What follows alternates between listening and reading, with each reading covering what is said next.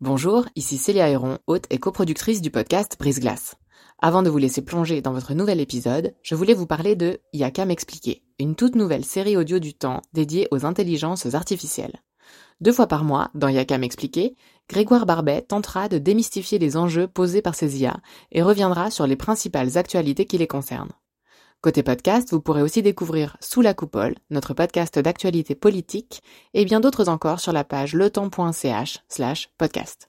J'en profite enfin pour vous dire que vous pourrez bénéficier de nombreuses offres d'abonnement au journal Le Temps, web et print, sur la page letemps.ch slash abonnement au pluriel. Bonne écoute les baguettes ou le lait ou ce genre de choses, je vais acheter. Mais euh, je vais dans un magasin où je sais exactement où ils sont, à quelle hauteur ils sont. Donc j'ai pas besoin de demander en fait. C'est ça qui est bien. Parce que, en tout cas moi personnellement, alors je sais qu'il y en a d'autres aussi de petite taille qui n'aiment pas demander de l'aide parce qu'on a marre. Bienvenue dans la saison 5 de Brise Glace, un podcast du temps qui s'intéresse à tout ce qu'on n'ose ni dire ni demander aux gens qui nous entourent. Fabio, trentenaire, mesure entre 1m25 et 1m28. Ça dépend des jours. Pour gagner quelques dizaines de centimètres, il a subi plusieurs opérations extrêmement lourdes. Aujourd'hui, il est autonome, conduit une voiture adaptée, laisse les hauteurs sous plafond à ses chats et prend le tout avec philosophie et résilience. Il raconte la réalité des gens dits de petite taille dans un monde qui n'y pense jamais. Je m'appelle Fabio, j'ai 39 ans et je suis né à Zurich. Mon père était. Euh, il a commencé à travailler dans une banque, puis après il est parti euh, dans une entreprise et est devenu directeur financier. Euh, et puis ma mère, femme au foyer, donc c'est plutôt casse moyenne sup. Vous étiez enfant unique? Non, j'ai un frère et une sœur. Petit frère, grande sœur. Donc mon père il est plutôt grand, hein, mon frère aussi. Mon frère il mesure presque 1m90 et quelques. Moi, dans mon cas, le fait que je sois de petite taille, on a essayé de remonter un petit peu dans la famille pour voir s'il y avait quelqu'un qui était également de petite taille, mais euh, on n'a pas trouvé.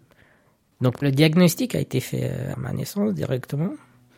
Il y a un, test génétique qui permet de détecter quelle pathologie exacte il s'agit. Parce que hum, la petite taille, elle vient avec une pathologie. C'est pas juste la petite taille. Génétiquement, il y a une anomalie qui fait qu'il y a une pathologie avec un anisme. La plupart du temps, c'est une achondrodysplasie. Ça, c'est ce qui est le plus euh, souvent détecté chez les personnes de petite taille. Moi, dans mon cas, c'est une chondrodysplasie de type macusique, qui est une pathologie rare parmi même les personnes de petite taille. Donc, à la suite de ma naissance, les médecins ont proposé à mes parents de m'inscrire directement à l'AI pour euh, certaines aides ou de modification de certaines choses, je sais pas, moi, à l'intérieur d'une maison ou autre. Mais euh, quand j'étais enfant, bon, ben, je voyais que j'étais un peu plus petit, mais euh, c'était pas forcément quelque chose qui me tapait dans l'œil. Quand est-ce que vous avez pris conscience du fait que vous étiez différent de, par exemple, votre frère et votre sœur? On va dire vers 9 euh, ans, parce qu'à ce moment-là, en fait, on m'a demandé si je voulais faire une opération pour grandir plus. Parce que je crois que je faisais dans les 1 mètres. On me donnait toujours 4 euh, à 5 ans au moins. C'est pas facile à deviner l'âge d'une personne de petite taille. Et donc c'est à ce moment-là, plus ou moins, que j'ai vu qu'il euh, y avait une différence entre moi et puis euh, mon frère et ma soeur. Mais le, débat, en fait, sur l'opération, il est venu en, plusieurs étapes. Hein. Déjà, on a adhéré à une association de personnes de petite taille qui est en Suisse allemande. On vivait encore en Suisse allemande. Là, on a vu qu'il y avait une possibilité de faire une opération. On a rencontré une personne qui avait fait l'opération, qui habitait en France, parce qu'en Suisse c'était euh, encore très rare. Mes parents ont voulu rencontrer les parents pour voir euh, comment se passe l'opération, euh, les différentes étapes, pour savoir comment gérer, bah, je pense, un, enfant qui subit cette opération.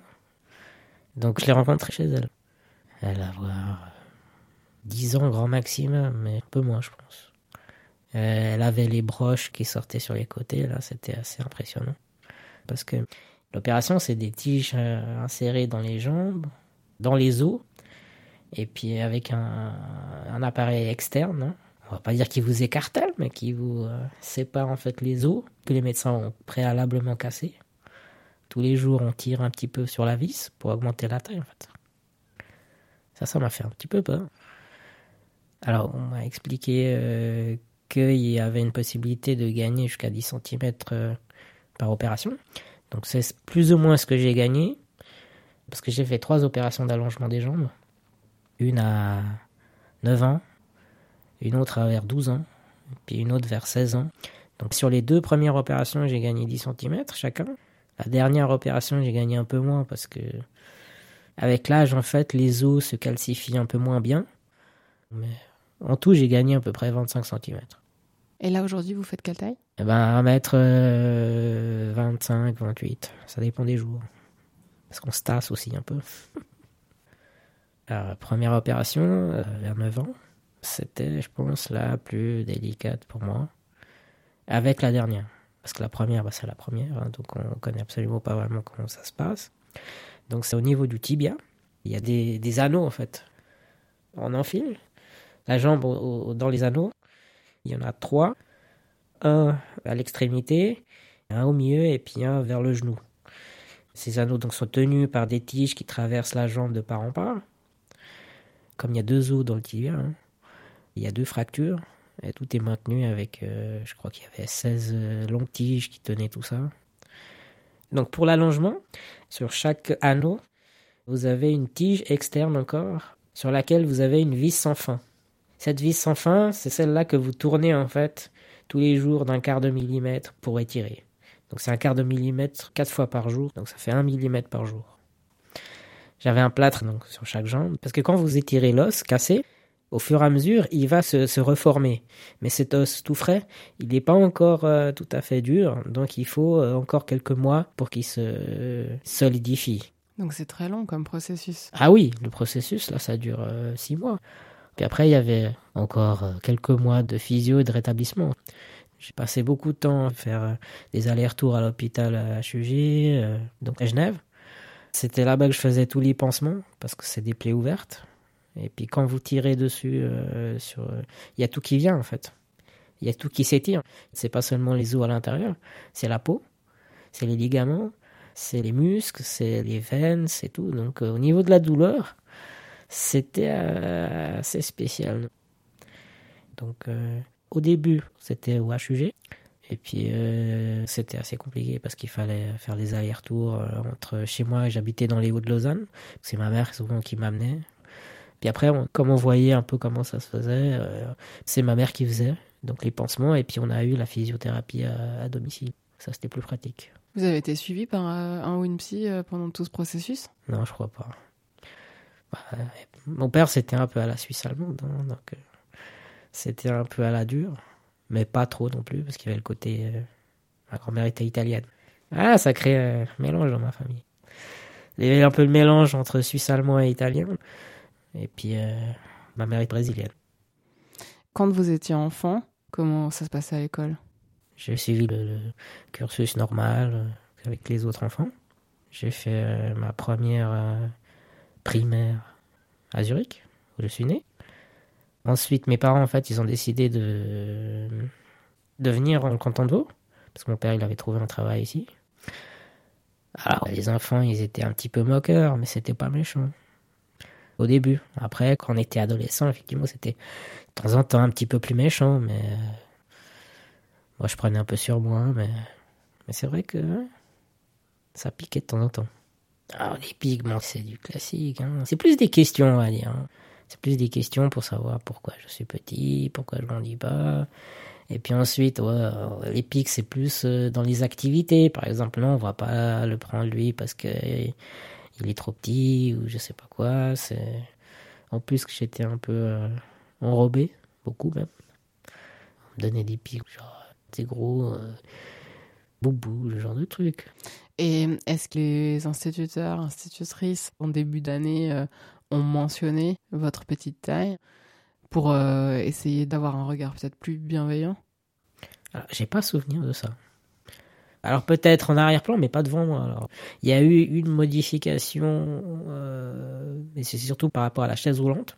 On a mis des rampes pour pouvoir accéder en fait au, à l'immeuble de l'école. Mais sinon, euh, il n'y a pas eu vraiment d'adaptation, en tout cas pour moi. Non, cours de gym également, c'était pareil euh, pour tout le monde. Donc euh, moi j'ai suivi. je faisais pas grand chose hein, parce que bah, quand ils font des 100 mètres sprint ou des barres ou ce genre de choses, bah, c'est compliqué pour moi. Donc moi je restais à côté et puis je regardais. Donc il n'y a pas eu vraiment d'adaptation spéciale par rapport aux activités scolaires ou extrascolaire. Il y a eu une sortie, c'était juste sur une journée. Bah, je suis resté avec la prof à préparer des espèces de, bricolage en fait pour l'ensemble de la classe. Mais bon, j'ai accepté. Moi j'étais un peu dans mon monde aussi. Hein. Je rêvais pas mal. Moi en fait j'étais plus dans ma, dans ma petite bulle. Je lisais beaucoup. Par exemple, je, je me rappelais un peu les, les livres que j'ai lus et puis euh, je me partais dans des délires un peu euh, tout seul. Par exemple, une collection que m'a offert ma grand-mère, que j'ai adoré, c'était les Harry Potter. Ah non, les Harry Potter, ça c'était... J'ai adoré, franchement. Après, j'ai eu les, les Bernard Werber, les fourmis, les anges, les... Ah ouais, ça c'est... Ah, on parle loin. Pour échapper un peu à la réalité. Un petit peu, ouais. C'est ce qui me permettait de m'évader, donc effectivement. Il y avait le jeu vidéo aussi. Un peu que la Game Boy. C'était mythique. Bah là, c'était ma grand-mère qui m'en avait offert une, avec, euh, encore la, la, boîte en plastique, avec plein de cartouches de jeu. C'était extra. Quelle attitude avait votre sœur, qui était l'aînée? Est-ce qu'elle vous protégeait? Ma sœur, elle a 10 ans de plus en fait. Elle n'était pas vraiment protectrice parce qu'à l'époque, elle était adolescente, un petit peu à problème. Elle était en conflit, on va dire, avec mes parents, plus que protectrice pour moi. Alors, il y avait des amis, mais euh, justement, le, le fait que je sois de petite taille bloquait un peu euh, les sorties, les. Euh, puis surtout que j'avais fait mes opérations, donc c'est en chaise roulante. Pendant les opérations, c'est beaucoup d'aller-retour en fait, école-maison, sans forcément faire d'autres activités. Il y avait déjà à l'époque un, système de transport pour personnes handicapées qui m'a permis de faire pas mal d'activités par la suite. Mais à l'époque, euh, c'était mes parents qui venaient me chercher et autres. Puis me porter à chaque fois dans la voiture, sur la chaise, euh, plier la chaise, mais dans la voiture, etc. Bon, bah, c'est assez compliqué ou non Quand vous êtes euh, adolescent, est-ce que vous cherchez à vous mettre en contact avec d'autres gens via l'association, par exemple, des gens de petite taille? Non, alors début adolescent, j'ai un peu coupé les, contacts avec euh, l'association. J'ai repris contact récemment en fait avec l'association romande de personnes de petite taille. Mais euh, mes années d'adolescence, c'était pas facile parce que j'en avais marre de tout ça. Je voulais plus rien savoir de, mon état de petite taille. Je pense que c'est surtout dû au fait aux opérations, à la dernière opération surtout, que j'ai fait à partir de mes 16 ans. La première, c'était au niveau du tibia, puis la dernière, comme la deuxième, c'était au niveau du fémur. Alors on va dire que c'est pas forcément euh, l'opération en elle-même qui était la plus compliquée, mais c'était le fait que euh, j'étais adolescent. J'ai quand même accepté de faire l'opération parce que je voulais quand même encore gagner un petit peu de centimètres. Mais à la fin de l'opération, enfin les quelques derniers mois qui restaient, euh, j'en avais vraiment marre. Je supporte plus de, tourner la vie sans fin, de, devoir faire les pansements, de faire des allers-retours à l'hôpital à HUG. Euh. Et des jours où je voulais pas du tout me lever de mon lit parce que bah, déjà j'arrivais pas tout seul à cause de mes broches. Je pouvais pas me tourner sur moi-même, donc euh, je pouvais que rester euh, dans une position. Pour me lever, bon, il fallait que je me déplace sur le côté du lit, il fallait que et puis euh, pour la marche, c'était euh, très compliqué parce qu'en plus j'avais, j'en avais marre aussi de la physiothérapie. Franchement, au bout de, euh, ça fait quoi, presque trois ans d'opération en tout. Donc j'étais un peu en rébellion, on va dire. C'est aussi une époque, quand on est adolescent, où justement, bah, il y a les groupes d'amis qui se créent, y a les premiers flirts.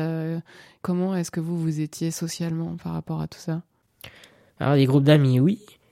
Par contre, les flirts, bon, bah, c'était pas trop ça, hein, parce que en chaise roulante avec euh, les, les, les, broches, machin. C'est pas sexy. Hein. Alors, euh, j'étais dans un collège qui était assez sympa. Je suis quand même un peu solitaire, mais quand il s'agit de parler, euh, discuter avec les gens, c'est pas un souci. Je suis pas timide, euh, mais c'était surtout le fait d'être en chaise roulante qui bloquait un peu, euh, pas les amitiés, mais les, activités. Hein. Donc effectivement, boire des coups avec des amis, non, ça j'ai pas vraiment vécu. Mais on trouvait toujours une solution de temps en temps pour faire une, petite balade entre potes ou autre, euh, au bord du lac, ou on se voyait chez moi, on se voyait au, à l'école. Après, c'est vrai que les activités à Lausanne, je suis allé deux, trois fois au cinéma avec, mais le problème, c'est l'accès au, en chaise roulante. À l'époque, c'était pas top. Comment est-ce que votre vie s'est transformée après ces opérations, une fois que tout ça c'était derrière vous? Comment est-ce que vous vous sentiez? Après mes opérations, j'ai eu un laps de temps où j'étais bien. Donc ça, c'était pendant la fin de la scolarité euh, obligatoire. Après, je suis parti sur une formation euh, d'informaticien. J'ai fait euh, deux ans d'école, puis ensuite deux ans en stage d'entreprise.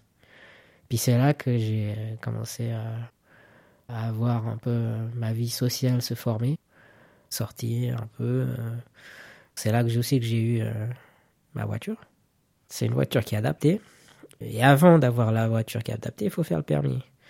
Donc il faut trouver un moniteur qui ait une voiture adaptée pour pouvoir euh, tout simplement apprendre à conduire.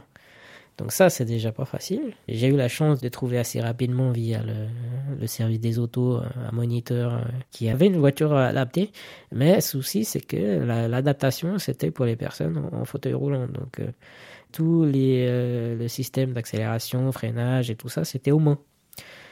Avec mes petites mains, euh, c'était un peu compliqué pour accélérer, freiner. C'était assez marrant parce que j'ai encore le souvenir du, grand parking qui est vide quand il n'y a pas le cirque Kini ou autre euh, à Ouchy. Là. Alors j'ai fait un 8 à l'aveugle.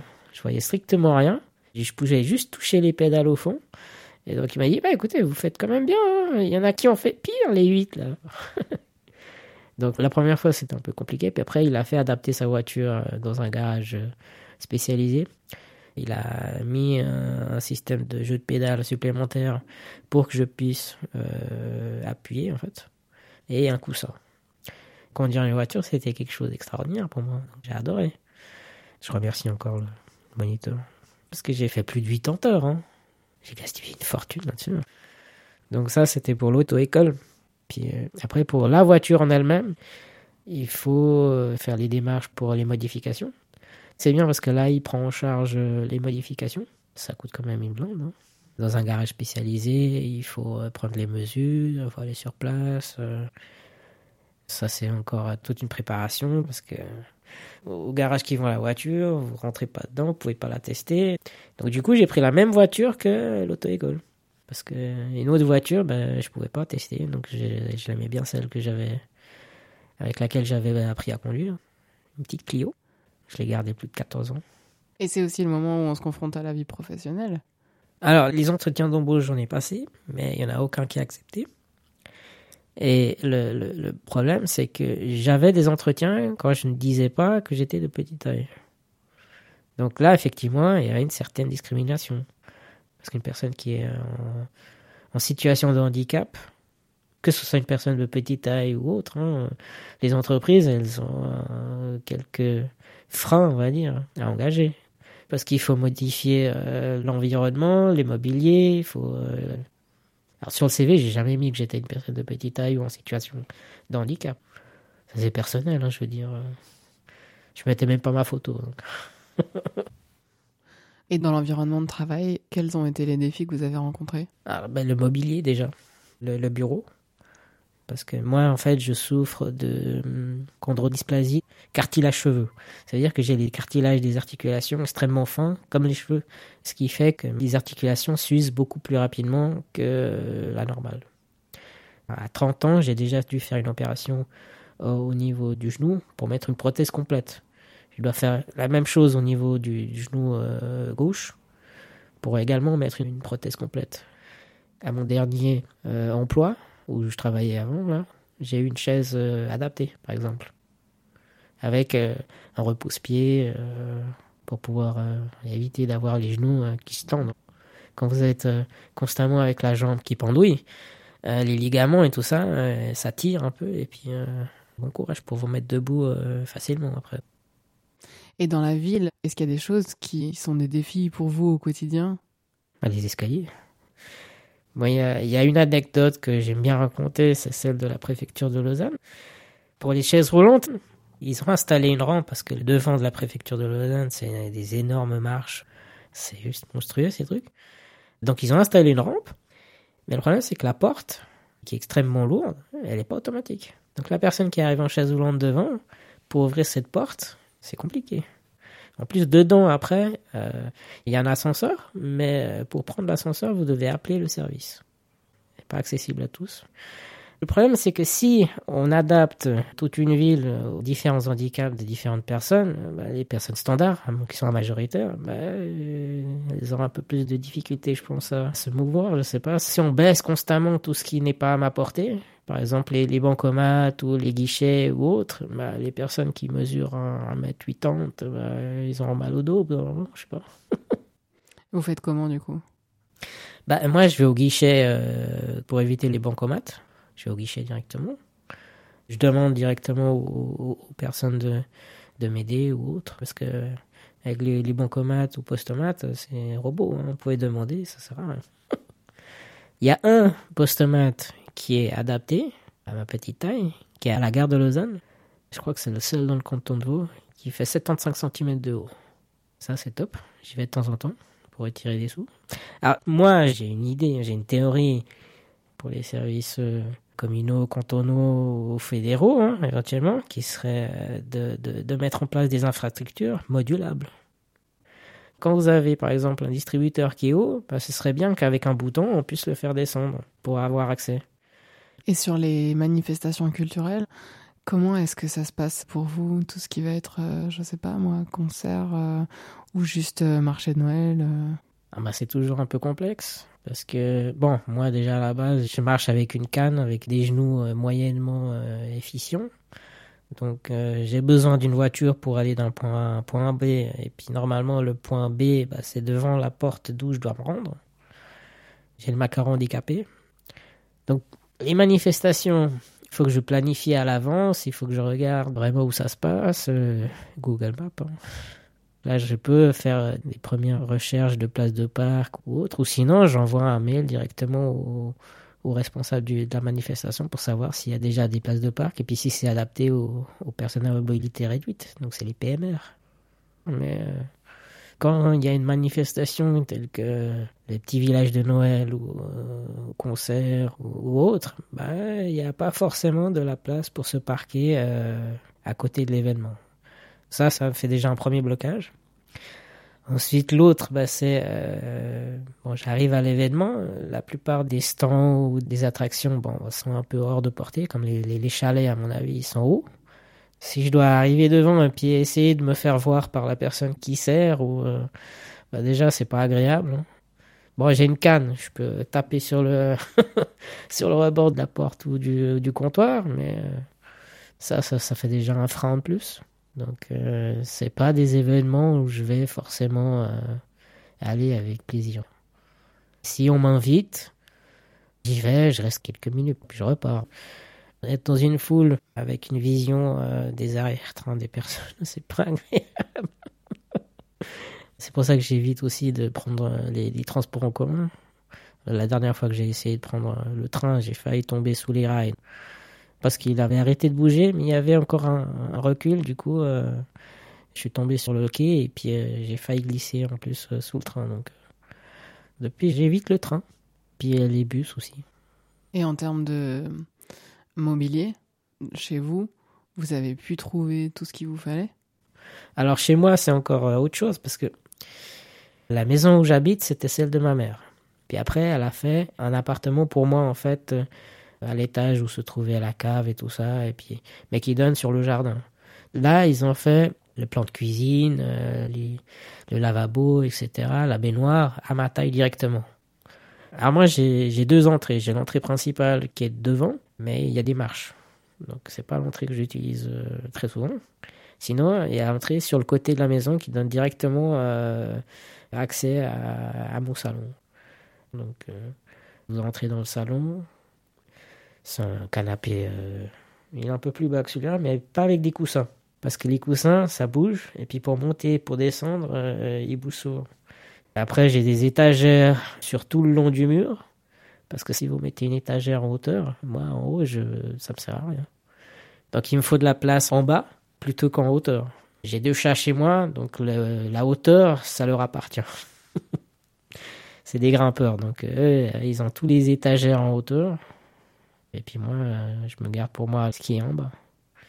Après, vous avez donc euh, la cuisine, un grand frigo américain, puis congélateur l'un à côté de l'autre. Parce que ça aussi, si vous achetez un frigo normal, vous avez le congélo soit en bas ou le congélo en haut. Alors qu'avec le frigo américain, vous avez le frigo en entier que je peux utiliser, donc à partir du sol, hein, jusqu'à où j'arrive à atteindre. Et pareil pour le, congélateur aussi, où je peux utiliser à partir de la base jusqu'à où j'arrive à atteindre en fait. Tout en haut, j'ai mis des choses que j'utilise rarement, euh, de temps en temps, une fois par année, des, des fondus, ce genre de choses. Comment ça se passe pour les courses? Alors pour les courses, j'ai eu la chance de découvrir le shop. C'est un, service de livraison à domicile. Donc vous faites vos courses en ligne. Donc là, la majorité du temps, je me fais livrer, surtout si c'est des courses pour le mois ou il faut quand même que j'aille de temps en temps acheter parce qu'il y a un minimum à acheter pour faire livrer à la maison. Donc les baguettes ou le lait ou ce genre de choses, je vais acheter. Mais euh, je vais dans un magasin où je sais exactement où ils sont, à quelle hauteur ils sont. Donc j'ai pas besoin de demander en fait. C'est ça qui est bien.